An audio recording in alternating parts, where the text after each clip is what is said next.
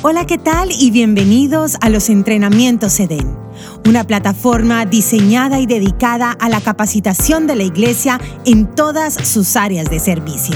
Así que sin más preámbulos, desde la bella Barcelona, les presento a Santiago Luque. Comenzamos un nuevo podcast. Estamos en el podcast número 13 de estos entrenamientos SEDEN y específicamente en esta serie de entrenamientos para equipos de alabanza. Y tengo una noticia muy triste para todos porque estamos en el anteúltimo podcast, por lo menos de esta primera serie.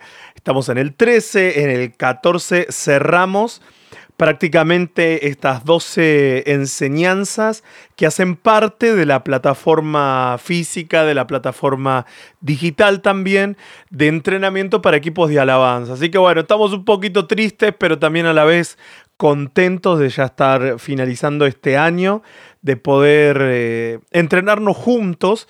La verdad, lo digo con sinceridad, en lo personal si bien desarrollamos todo este material, pero cada vez que me pongo a releerlo y aún mismo cada vez que les cuento a ustedes a través del podcast, eh, lo siento como que el Señor me sigue hablando a mí nuevamente.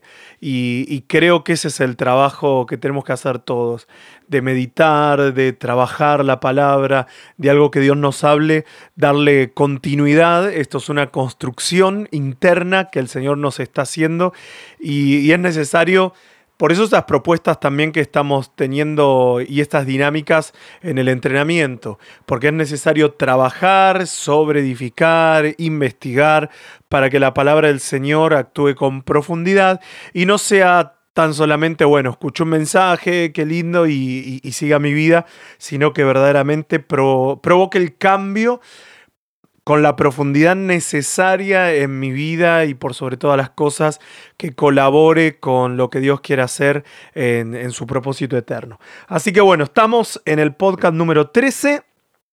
Eh, la semana anterior, en el podcast anterior, estuvimos hablando de santidad, de santificación, de este proceso que no trata o que no tiene que ver con, con reprimir cosas, sino tiene que ver con eh, la vida de Cristo a través nuestro, un cambio verdaderamente de naturaleza. Y, y, no es algo que ocurre de un día para otro y creemos en la oración de fe pero no es algo milagroso que, bueno, repetí la oración de alguien, Señor Jesús, Señor Jesús, te acepto, te acepto en mi corazón, papá, papá, papá, eh, sino que es simplemente el inicio de un proceso de santificación integral en forma natural, que se da en nosotros, en forma de frutos, en forma no de reprimir cosas, no de de un dominio propio basado en fuerzas humanas, sino de que el Espíritu de Dios hace una obra en nuestro interior y se manifiesta, ¿sí? Por eso que vemos que hay personas que experimentan naturalmente cambios externos en una forma muy radical. Pero más allá de lo visible, este desarrollo continúa en nosotros hasta el día que nos veamos cara a cara con el Señor. Y simplemente mencionar Filipenses 1.6, estoy persuadido de esto, que aquel que comenzó la buena obra en vosotros la perfeccionará hasta el día de Jesucristo. Muy bien, hablando de, santidad, de un proceso de santificación, hay varias palabras que hoy quiero eh, mencionar, sobre todo dos, pero antes quiero hablar de, un, de una palabra que, que me olvidé de mencionarla en el podcast anterior, que es una especie de sinónimo o condimento para la santificación, que es la palabra conversión. Ese es el proceso, no es un convencimiento interno que tengo, bueno, eh, un convencimiento moral de decir no tengo que hacer esto y me esfuerzo y, y no lo hago más, sino literalmente es una conversión. Una conversión es una transformación o cambio de una cosa en otra distinta. O sea, es el cambio de una naturaleza a otra. ¿sí? Entonces podemos afirmar de que no hay eh, santificación sin conversión. En el nuevo pacto es conversión, literalmente, literalmente. Ese es su fin. Nos da la posibilidad de revertir el gobierno de todo lo carnal, de toda esa naturaleza pecaminosa, por el gobierno de la nueva naturaleza, esa simiente que es Cristo. Entonces, al hablar de santificación, estamos hablando de su naturaleza en nosotros. Muy bien, quiero ir al grano, les dije de dos palabras que creo y estoy convencido que son aspectos o condimentos necesarios para que el proceso de santificación, de conversión, continúe en nuestra vida. Y son dos palabras que, a ver, nos ha seguido como, como un fantasma a todos los músicos y a todos los que trabajamos en el arte. Eh, una es la palabra humildad y otra es la palabra humillación. Eh, y quiero hablar de estas dos palabras como, como condimentos necesarios, como aspectos necesarios para que el Señor siga haciendo esa obra de conversión, esa obra de santificación en nosotros. Em, parece como una antítesis, porque a los músicos siempre se nos cataloga de orgullosos, de, bueno, este está medio, eh, decimos en nuestro barrio, subido al pony, subido a un caballo, porque bueno, tiene un talento y Dios lo usa. Y creo que un poco eh, hemos alimentado ese talento eh, las personas externas a los músicos. y no digo que esté mal, pero a veces alimenta, y vuelvo cuando hablamos al árbol de la vida y al árbol de la ciencia del bien y del mal, ciertas em, no sé, apreciaciones o, adjetivos que han usado para agradecernos, un poco nos ha, nos ha puesto en un lugar de, intocables como músicos. Y, qué haríamos sin el pianista, y qué haríamos sin esto. Y claro, eso genera un orgullo, sobre todo cuando se nos dan ciertos permisos donde, bueno, el músico lo único que hace es música. Entonces el músico no levanta las sillas, el músico no, no, no limpia, el músico no participa en ninguna otra área de servicio en la congregación. Eh, y creo que eso nos ha hecho mal porque ha alimentado el orgullo en nuestras vidas, sin dejar haber un condimento, vuelvo a repetir, que es necesario en el proceso de santificación en nuestra vida, que es el condimento de la humildad. Y yo creo y declaro por músicos que estén unidos a la iglesia local, músicos que desborden de humildad, músicos que sean los primeros en servir, los primeros en lavar los pies de los demás, los primeros en comprometerse, los primeros estar en reuniones de oración, los primeros estar... Eh, eh, siendo responsables aún mismo en su puntualidad, los que no le importa si hoy tienen que tocar o mañana no tienen que tocar, sino que ahí están, siendo parte de la iglesia y siendo parte de la congregación, haciendo lo que sea necesario para contribuir en el propósito eterno y para contribuir con la visión de la iglesia local. Declaro y creo que estos son los músicos que se levantan y estos son los músicos que me están escuchando en el momento del día que, que me estés escuchando en este podcast. ¿Qué es humildad? La humildad es una virtud humana, me encantó esta definición, virtud humana atribuida a quien ha desarrollado conciencia de sus propias limitaciones y debilidades y obra en consecuencia.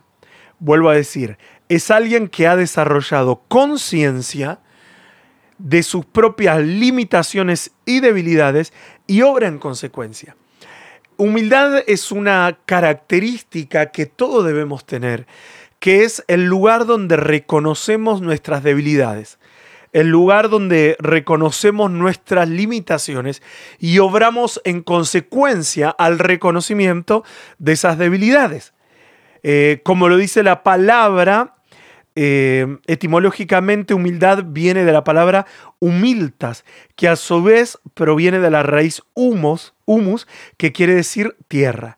Sin humildad, sin reconocer nuestras propias limitaciones, es imposible que la naturaleza, recordemos que, que una de las de los sinónimos de naturaleza era simiente, era semilla, nosotros somos esa tierra. Y cuando presentamos al Señor una vida en humildad, de reconocimiento de nuestras propias limitaciones, de nuestros propios límites, de nuestras debilidades, es ahí donde Él se perfecciona. Y la perfección de la obra de Dios en nuestras vidas es que esa semilla, la naturaleza de Cristo, pueda dar fruto en nuestras vidas. Esa es la perfección. Eso es cuando Él se perfecciona en nuestras debilidades.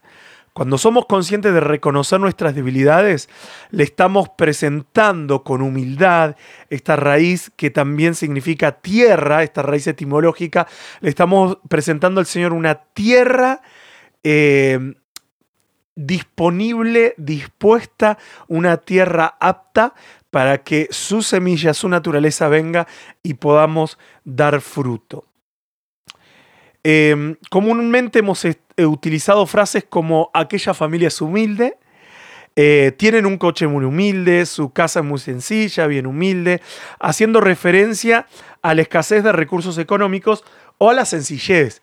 y entendemos de que de que nada tiene que ver esas expresiones, uh, qué familia humilde, qué autito humilde que tiene fulano, o no, tiene una casita bien humilde, o, bueno, mi, mi, cuarto, mi decoración, o mi ropa, mi vestimenta es bien humilde, haciendo alusión a esto, a la sencillez o algo de bajos recursos. Pero humildad nada tiene que ver con algo, eh, con un aspecto externo o con un estado financiero humildad no tiene, es más, no tiene nada que ver con, algo externo la humildad, sino es una condición invisible e interna que puede o no existir en una persona. Eh, puede haber alguien muy sencillo en su forma de vestir, puede no tener recursos en abundancia y ser una persona totalmente arrogante, totalmente orgullosa, pero en contracara puede haber una persona con mucho dinero y ser humilde en extremo. Me gusta lo que dice Proverbios 29, 23, y, y estoy usando la Biblia en lenguaje actual. Dice, el orgullo del hombre lo humillará, pero el de espíritu, y subrayo la palabra espíritu, el de espíritu humilde obtendrá honores. Qué sabio era Salomón al recordarnos que la característica esencial de la humildad es que es algo interno, es algo espiritual. El de espíritu humilde obtendrá honores. La humildad es el fruto de la naturaleza de Cristo gobernando nuestras vidas. Uno no puede proponerse ser más humilde uno da fruto de lo que Cristo está haciendo en nuestro interior. Por más que vos y yo digamos, bueno, tengo que morir a mi orgullo, tengo que ser más humilde, no se trata de las obras humanas que vos y yo podamos tener, sino la humildad se trata primeramente lo único que podemos hacer en, un estado de humildad es reconocer nuestras limitaciones y eso es un terreno fértil para que la semilla, la naturaleza de Dios, dé acciones de humildad. Entendemos que el antónimo de humildad es el orgullo. Una persona orgullosa es aquel que tiene un exceso de confianza en sí misma. Alguien que no reconoce sus debilidades, que no reconoce sus limitaciones. Todo lo que dice y todo lo que piensa es perfecto según su parecer.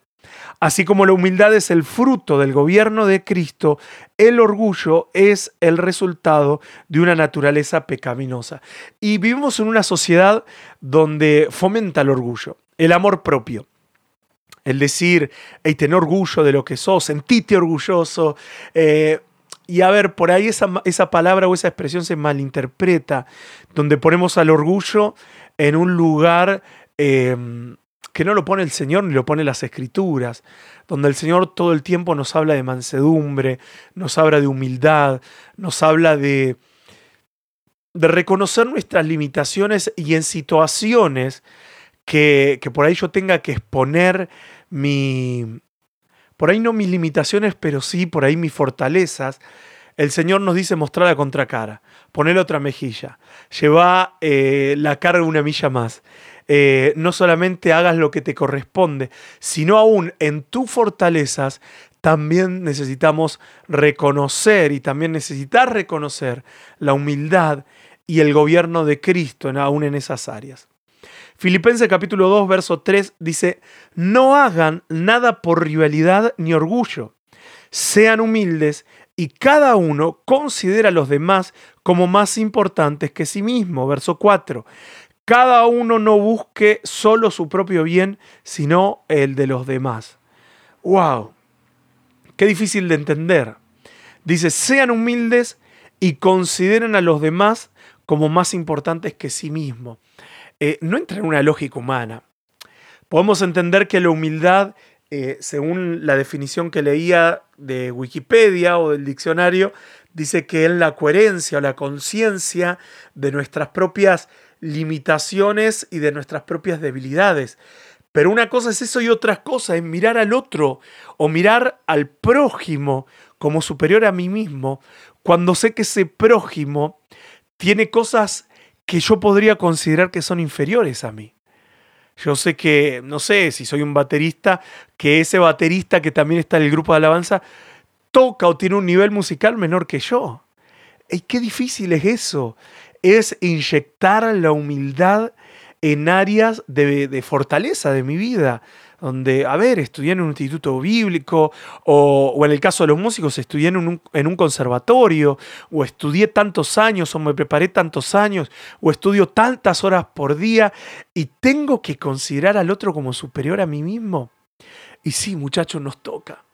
Es imposible caminar en el proceso de la santificación si no tenemos una actitud de humildad. Y yo sé que este tema a los músicos nos afecta porque somos reconocidos por ser pedantes, por ser orgullosos, por ser creídos, por mirar a los demás por un escalón eh, superior. Cuando la palabra del Señor nos dice, con toda humildad, cada uno considere a los demás más importantes que a sí mismo. Y vuelvo a decir, esto es algo que lo produce el Espíritu. Si te estás preguntando cómo sé si Cristo está produciendo algo en mi vida, con acciones, con frutos de humildad. Cuando naturalmente sos capaz de ceder tu lugar. Es decir, no, no, no, mejor que toque Él. No, no, no, que Él pase primero. No, no, no, yo te sirvo. Eh, eso es considerar a los demás como superiores a nosotros mismos. No es, vivir, no es vivir como una vida de hipócritas. Yo sé que soy mejor baterista, pero bueno, tengo que considerarlo como mejor a mí mismo. No, sino es algo que nace desde el interior. Primeramente porque el, otro porta a Cristo. Y los talentos humanos o las cosas eh, materiales, o yo me puedo sentir mejor que el otro porque tengo un instrumento de mayor calidad y me siento el dueño de, la pelota cuando jugamos al fútbol en el campito a la vuelta de mi casa. Eh, a ver, no se trata de cosas externas, no se trata ni de talentos, ni de estudio, ni de adquisición de, valores y cosas externas, sino se trata de un estado interno, de reconocer al Cristo que está mi hermano. ¿Se acuerdan? Lo hemos hablado. Este Cristo que se partió en la cena del Señor y que le dio un pedazo de su cuerpo, un pedazo de él a cada uno de nosotros. Cuando yo veo a mi hermano no veo el talento inferior que tiene, no veo que él no tiene las herramientas que yo tengo, sino veo a Cristo habitándolo. ¿Cómo no lo voy a ver como superior a, a mí mismo? Pero el orgullo pueden ser vendas que no me permiten ver a Cristo que habita en mi hermano. Yo creo que este es un tema esencial Amados amigos, eh, radio escuchas, iba a decir, podcast escucha, no sé. Eh, necesitamos crecer en humildad, amigos. Necesitamos crecer en humildad. Cuánto nos hacen los equipos de alabanza tener espíritu humilde, no solo reconocer nuestras debilidades, nuestras limitaciones, no somos todólogos, no nos las sabemos todas y aún en áreas de fortaleza poder mirar a los demás como superiores a mí mismo. Creo que nos falta un camino, un camino bastante largo.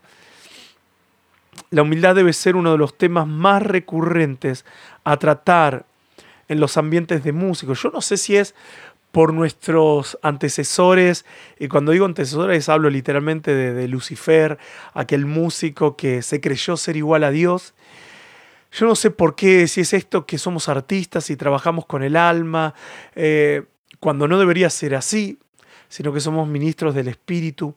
Pero Pablo nos da un consejo, nos habla literalmente de, la definición correcta de humildad, que dijimos que es la, la, virtud atribuida a quien ha desarrollado conciencia de sus limitaciones y debilidades y obra en consecuencia. Claro, ¿qué es mi talento? Enfrente a alguien que porta la vida de Cristo. enfrente a alguien que ha sido redimido por la misma sangre que yo fui redimido. Solo cuando tengo conciencia de esa limitación y debilidad es que puedo mirar a los demás como superiores a nosotros mismos.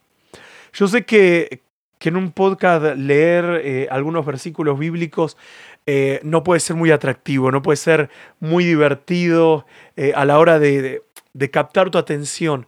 Pero yo ruego que la palabra del Señor, por eso que estamos leyendo varios versículos. La misma palabra del Señor sea la que nos hable. Sean más allá de mis palabras, más allá de versículos bíblicos, sea la voz de Dios la que trae un convencimiento a nuestro interior.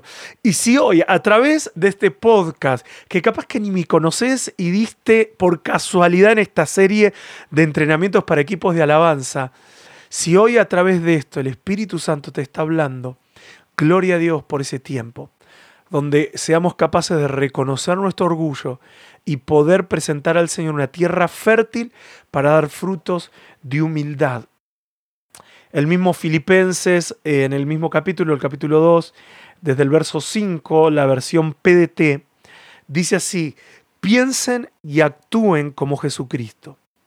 Esa es la misma manera de pensar que les estoy pidiendo que tengan él era como Dios en todo sentido, wow. Pero no se aprovechó de ser igual a Dios. Al contrario, Él se quitó ese honor, aceptó hacerse un siervo y nacer como un ser humano al vivir como hombre. Se humilló a sí mismo y fue obediente hasta el extremo de morir en la cruz.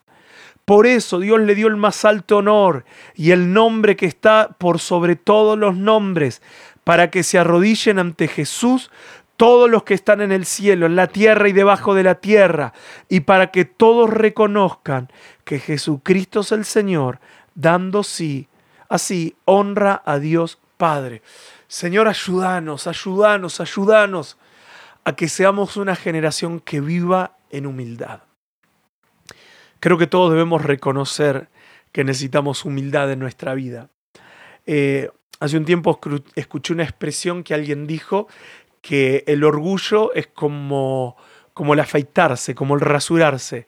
Yo me puedo rasurar hoy, afeitar hoy, y de acá dos, tres, cuatro días, dependiendo eh, el tipo de, piel o el tipo, bueno, de, que el Señor se le antojó, si me crece rápido o no, eh, la barba, yo sé que debo volver a afeitarme. Y así es el orgullo.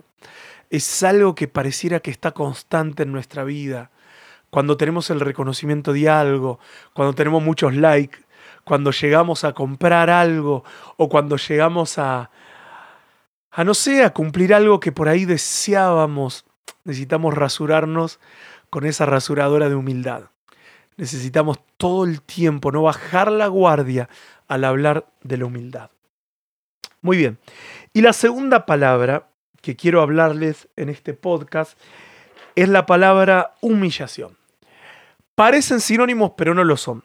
La humillación es la acción y efecto de humillar o humillarse. Ese o humillarse lo pongo con mayúsculas.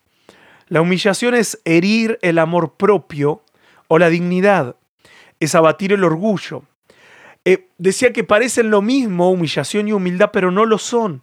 Hay una diferencia entre humildad y humillación. Se relacionan, pero son palabras diferentes. Eh, la humillación, vuelvo a decir, es herir el amor propio, herir la dignidad, es abatir el orgullo. ¿Quién de nosotros, a ver, todos alguna vez eh, fuimos humillados? Humillaciones que en el momento nos parecieron graciosas y hasta nos pusieron colorados. Recuerdo de, haber estado eh, en una cena en el contexto de que estaba conociendo a mi novia, la que hoy es mi esposa. Creo que todavía no, no éramos ni novios y estaba ahí con sus amigas y yo estaba ahí tratando de causar una buena impresión y no sé lo que pasó. Estaba sentado en una silla de plástico, de esas que no tienen respaldar, que nosotros las conocemos como banquetas, y no sé lo que pasó, pero se partió, eh, las patas me caí. A ver, para mí fue una humillación. Me reí, traté de salir favorecido de, de, la situación, pero, pero para mí fue una humillación. la mujer que yo estaba conociendo, el amor de mi vida, eh, me veía ahí que, que, estaba humillándome.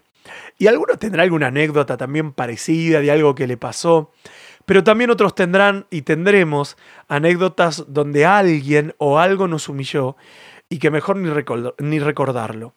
Cuando alguien nos hizo bullying, cuando no era tan divertido eh, y no lo recordamos con tanta alegría, sino que verdaderamente y hasta en algún momento nos sigue doliendo. Ahora, a nadie le gusta humillarse.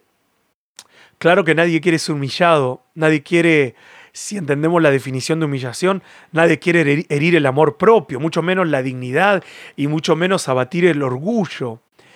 Fíjense, ¿se acuerdan que leíamos en Filipenses capítulo 2, verso 8, que el mismo Jesús se humilló a sí mismo y fue obediente hasta el extremo al morir en la cruz.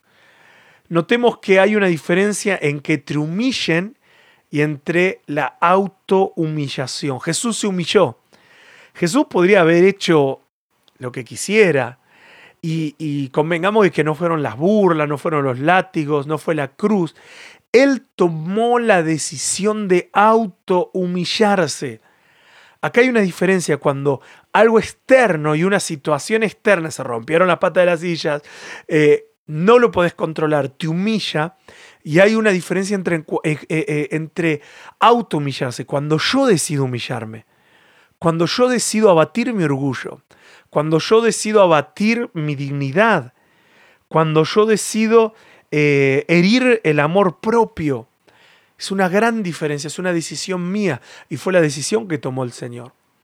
Lucas 14, 11, eh, en la versión em, LBLA, que es la lenguaje actual, la Biblia en lenguaje actual, dice, todo el que se ensalcece será humillado y el que se humille será ensalzado. No dice al que humillen, sino deja bien claro, el que se humilla, acá nos da otro principio de autohumillación. Qué gran desafío tenemos. Y creo que esta práctica no nos gusta a nadie. Es más, nunca escuché una prédica, no sé si vos la escuchaste, de autohumillación. Es más, escuché prédicas donde se curan los, las heridas de la humillación, etcétera, etcétera. No digo que estén mal, pero acá la palabra nos habla más de una vez de que la humillación también es un acto voluntario. Dice, todo el que se ensalce será humillado. Y el que se humille, no está hablando de que alguien me humilla, sino de que yo tomo la decisión de humillarme. Quiero decir que necesitamos generar espacios de autohumillación. Necesitamos, y eso es algo que, que lo tenemos que medir nosotros mismos. Tiene que haber como un cronómetro eh, o como un termómetro, mejor dicho, donde decir, hey, es tiempo de humillarnos. Es tiempo de, tengo que tener acciones de autohumillación. Yo no digo andar lavando los pies, porque también eso se puede transformar en una rutina y bueno, hasta puede ser cool o de moda lavar los pies los unos a los otros. Pero hay otro tipo de acciones que nos humillan a nosotros. Sobre todo, creo esas acciones anónimas donde nadie me va a agradecer donde llego antes al ensayo y limpio los instrumentos, limpio la batería, y a ver, nadie se da cuenta que fui yo. Eso es una humillación. No el hecho solo de limpiar un instrumento que no es mío, sino también el hecho de que nadie lo reconozca y que eso sea, eh, no sé, un parte de las coronas y parte de las piedritas que Él pone en nuestra, en nuestra vida, en, la eternidad. Por eso el Evangelio nos dice, no anden publicando las cosas que hacen, sino eh, si, si ustedes la, publican y alguien les da una recompensa, un halago, ahí tienen su, premio merecido. Pero si lo hacen en el, anonimato, el Señor nos va a recompensar. Y creo que esa es parte de la humillación, de la autohumillación. En una sociedad que valoriza demasiado el amor propio, la dignidad y el orgullo, el mensaje del Evangelio, el mensaje que es el camino de santificación, es el mensaje de la autohumillación. Yo quiero afirmar que la autohumillación debe ser una práctica en todo cristiano. No hablo de falsa humildad, no hablo de, sí, sí, sí, vos sos mejor que yo. Eh, tampoco eso. que, que, que, a la larga, la verdad, se puede transformar en una cultura, y hablamos de eso, y no se transforma verdaderamente en una naturaleza. Pero sí tienen que haber prácticas que nos obliguemos a humillarnos a nosotros mismos. No hay un nuevo nacimiento, una manifestación de la nueva naturaleza sin humillación. La, nuestra naturaleza humana no nos deja ser humildes. La falta de arrepentimiento y orgullo no deja que manifestemos nuestra verdadera naturaleza, que es la naturaleza de Cristo. La humillación es una práctica a la que no estamos acostumbrados. Nos humillamos, nos humillan las acciones, pero la autohumillación nos enaltece. Ay Señor, ayúdanos, ayúdanos, ayúdanos, porque vieron que esto es un desafío, donde no estoy hablando en este camino de santificación solo de ser humildes, sino de tener acciones de autohumillación que nazcan verdaderamente desde un corazón sincero. Quiero ir terminando con la relación de dos párrafos, de dos eh, extracciones bíblicas, de dos capítulos diferentes. El primero está en Isaías, capítulo 6, verso 3 al 7. Voy a leer Reina Valera. Isaías 6.3 eh, dice, y el uno a otro daba voces diciendo, Santo, Santo, Santo, Jehová de los ejércitos, toda la tierra está llena de su gloria. Y los quiciales de las puertas se estremecieron con la voz del que clamaba, y la casa se llenó de humo. Entonces dije, ay de mí que soy muerto, porque siendo hombre inmundo de labios y habitando en medio de un pueblo que tiene labios inmundos, han visto mis ojos al Rey, Jehová de los ejércitos. Verso 6, y voló hacia mí uno de los serafines, teniendo en su mano un carbón encendido, tomando del altar con unas tenazas y tocando con él sobre mí mi boca, dijo, He aquí que toco tus labios y es quitada tu culpa y limpio tu pecado. Y el segundo párrafo que quiero leer es en Apocalipsis capítulo 4, verso 8 al 11. También lo voy a leer en Reina Valera.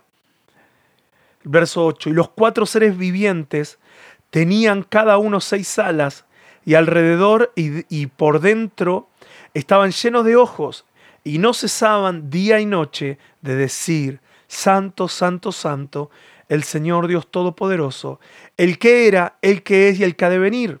Los veinticuatro ancianos se postran del que está sentado en el trono y adoran al que vive por los siglos de los siglos y echan sus coronas delante del trono diciendo, Señor, digno eres de recibir la gloria y la honra y el poder, porque tú creaste todas las cosas y por tu voluntad existen y fueron creadas. Creo que hay una relación entre estas dos escrituras. Primeramente quiero descatar en que en ambos se reconoce el tema que estamos tratando, la santidad, la santidad de Dios. Por eso que declaran santo, santo, tanto en Isaías como en Apocalipsis. Ahora también cuando tienen un encuentro con la santidad de Dios, vemos humildad. Claro, reconocen sus limitaciones cuando ven al que está en el trono. Em, en Isaías dice, ay de mí, que soy muerto. Y eh, en Apocalipsis, eh, los 24 ancianos se postran. Fíjense qué interesante, porque cuando reconocen y, es por eso que digo que no tiene que ser prácticas obligadas, sino que cuando vemos al Rey de Reyes y tenemos acceso a, a una revelación de la persona de Cristo, ¿cómo vamos a mantenernos con orgullo? Si en tu equipo de alabanza, vos líder, estás viendo que hay personas que, que necesitan trabajar esta área de la humildad, de la humillación, que están manifestando orgullo. Eh, podés tener charlas, yo las he tenido. Podés eh, tener disciplinas, que no digo que estén mal, pero lo efectivo es que cada persona, empezando por nosotros mismos, tengamos un encuentro con la revelación de la persona de Cristo. Fíjense que ellos al ver al que estaba sentado en el trono, reconocen lo que ellos eran. Y claro, no somos nada cuando vemos la grandeza de Dios. ¿Qué orgullo puede quedar? Por eso que insisto, la humildad es algo que se da en forma natural.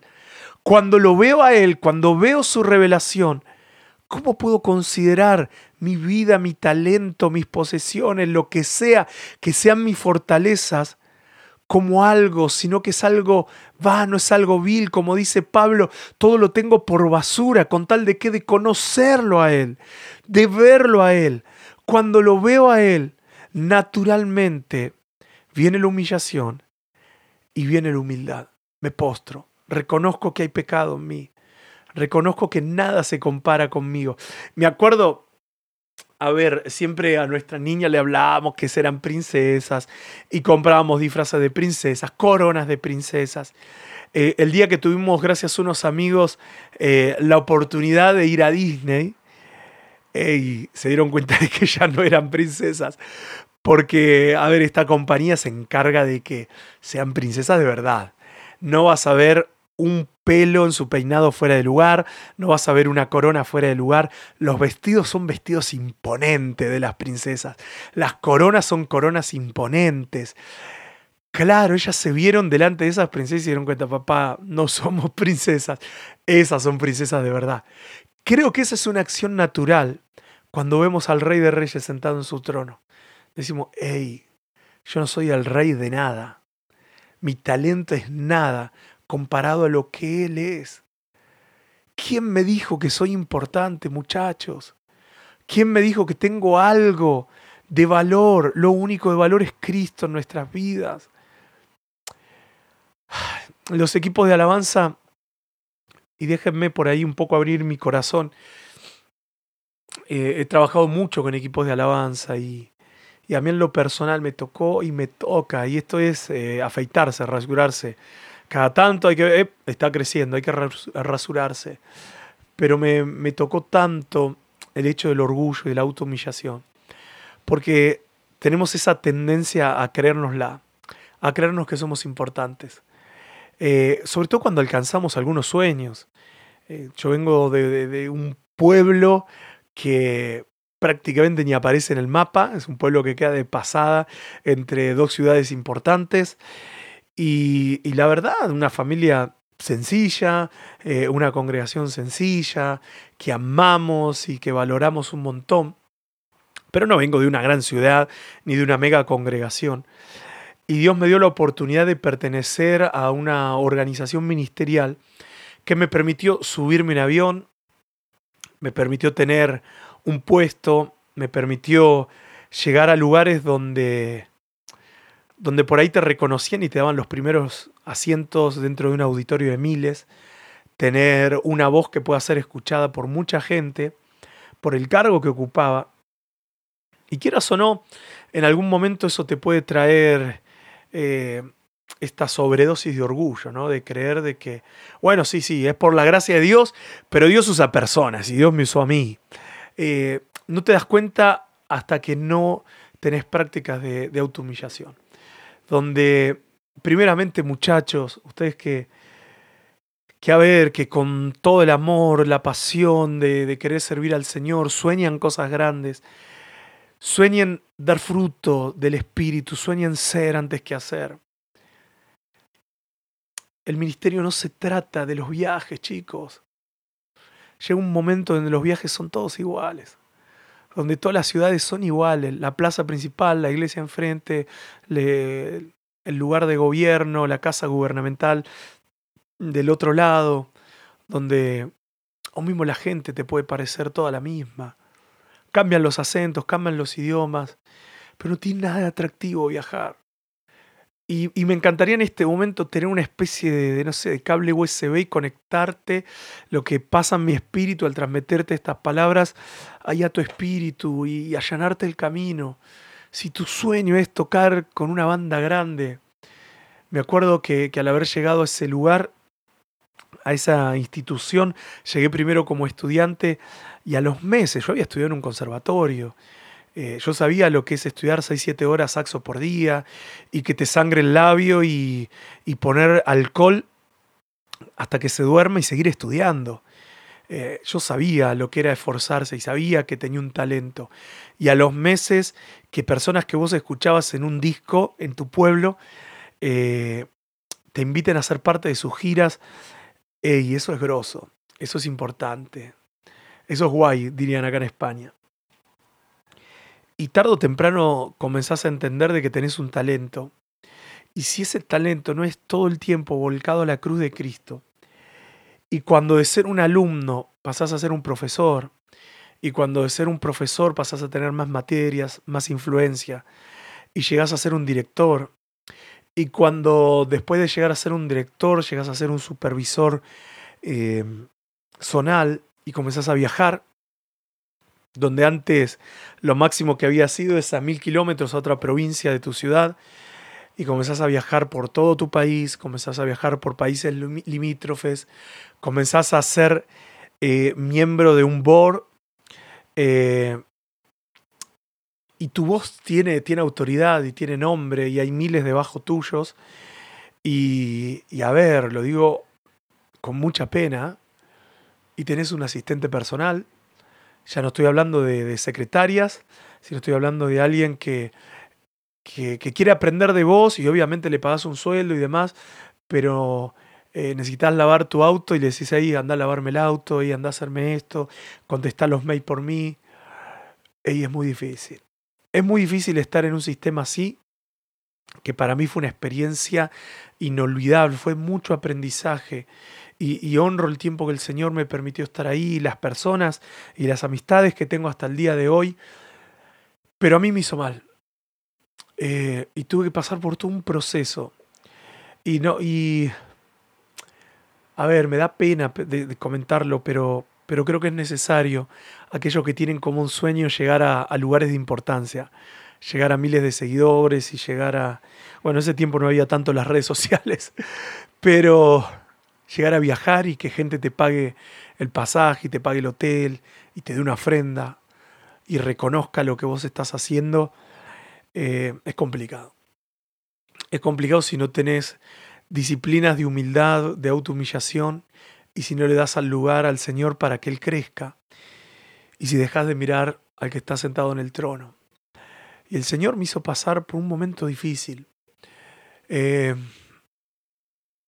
creo que de inconsciencia para tomar decisiones de decir, hey, esto me está superando, llegar al counter de un aeropuerto y, y no saber a dónde viajas y que se te haga una laguna, claro, viajaba dos o tres veces por semana fuera del país y darle el pasaporte a, a la señorita que te estaba atendiendo y decirle, sabes que no me acuerdo dónde viajo.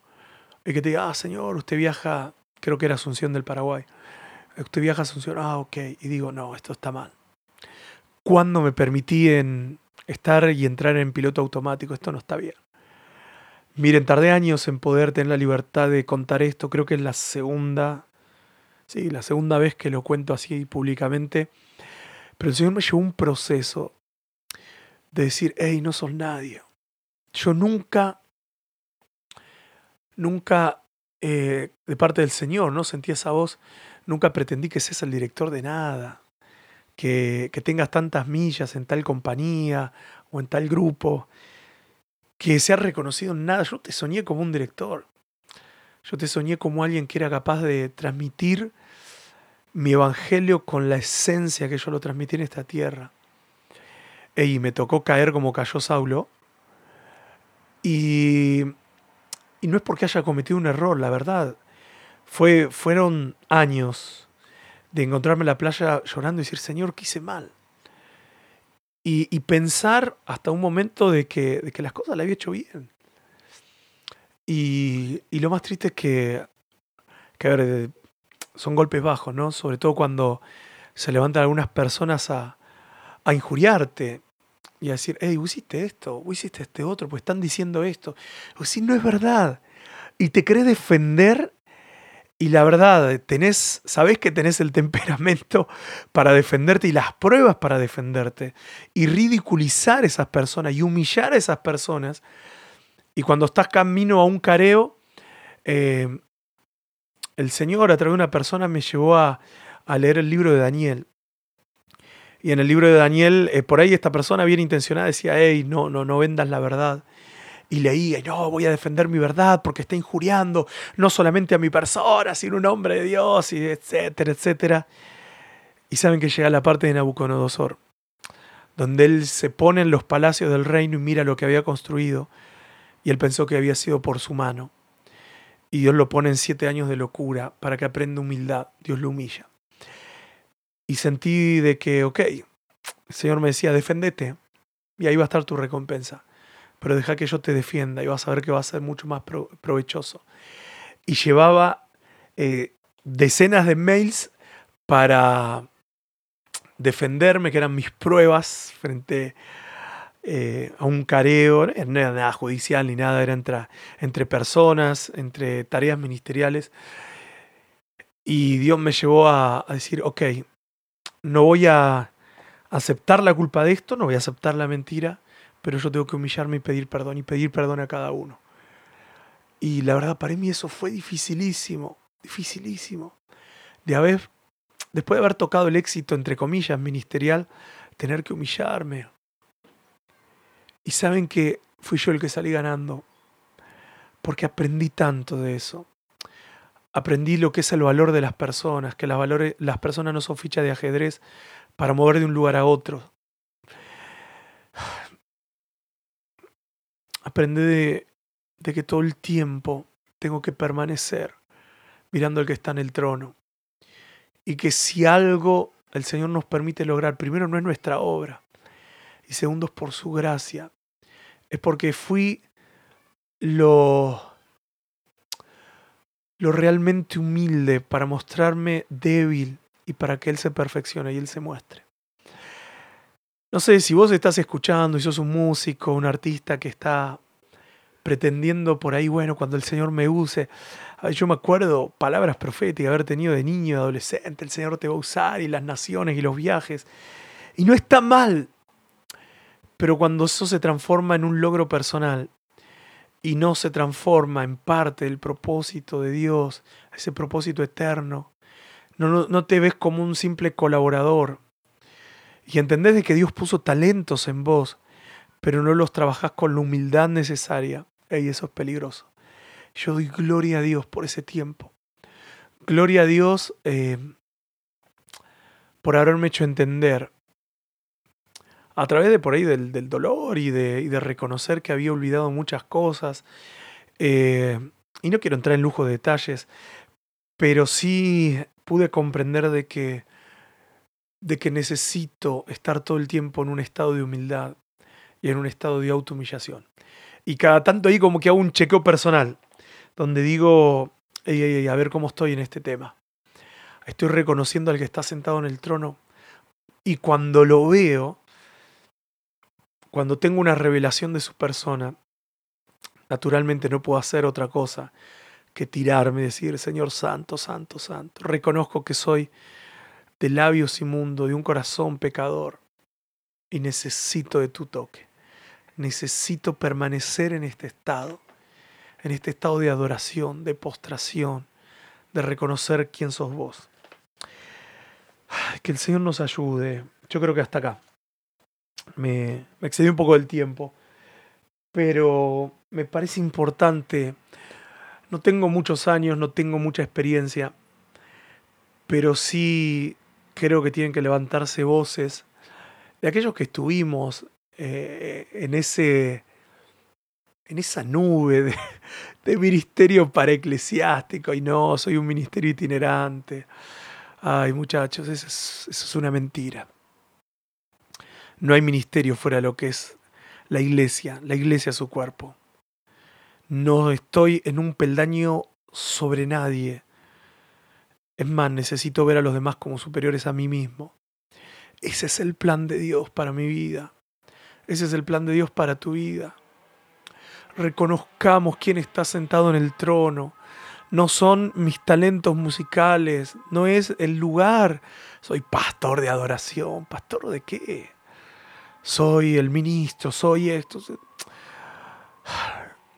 Todo eso lo tengo por basura, dijo Pablo. Me acuerdo cuando... Acá hay otra afeitada. Me acordaba esta semana justo de esto.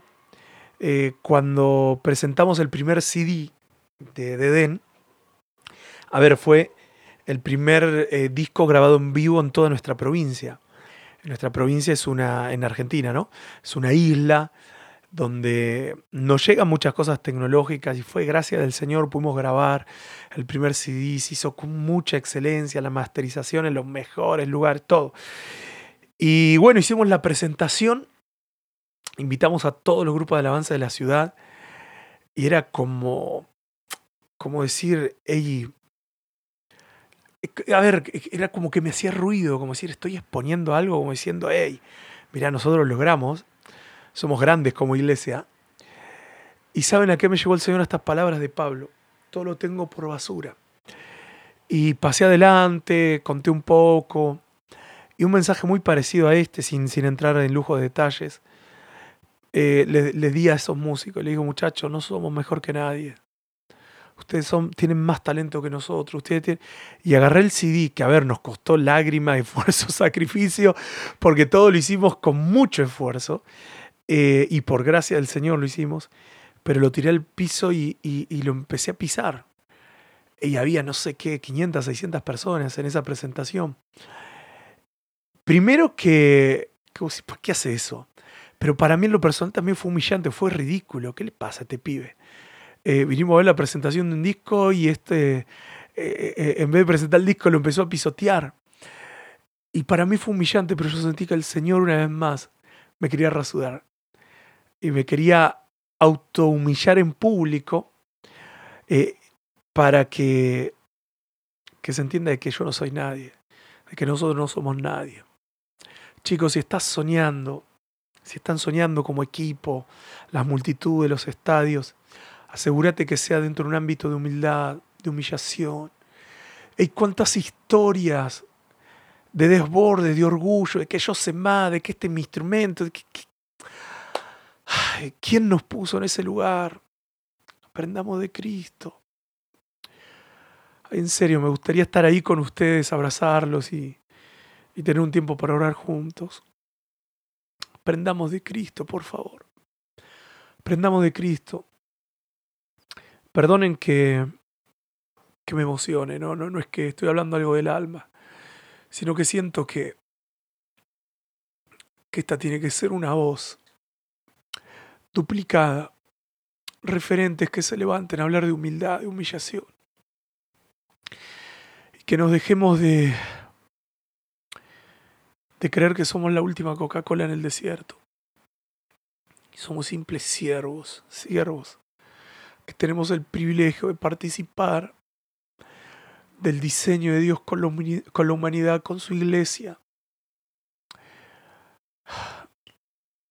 Ministerios itinerantes no existen. Es lo único que reconoce su iglesia. Si puede ser tu asignación viajar, ay, pero que no se te suman los humos a la cabeza. Miren, vi tristemente en en esta cuarentena varios de esos ministerios itinerantes que se cortaron los viajes y no saben qué hacer. Y cuando tu ministerio se limitó a viajar, a predicar frente a un auditorio, a predicar o a cantar, ¿cuándo se limitó tu participación en el reino del Señor a eso? Lo que Dios depositó en vos no son solamente talentos, sino en la vida de Cristo. Y esa vida de Cristo tiene que manifestarse. Simplemente quiero pedirte, seguramente la mayoría no lo va a hacer, pero si el Señor te ha estado hablando mediante estas palabras, que ahora en los próximos segundos, cuando termine este podcast, puedas tomarte un tiempo para meditar, como estás en el área de la humildad, de la humillación, que puedas permitirte que que el Espíritu Santo te hable. Señor, hablanos, hablanos. Vos usas los medios que quieras para llevar tu mensaje. Aún mismo vos usas los burros, Señor. Hablanos, hablanos. Hablale a mis amigos que están ahí detrás del podcast.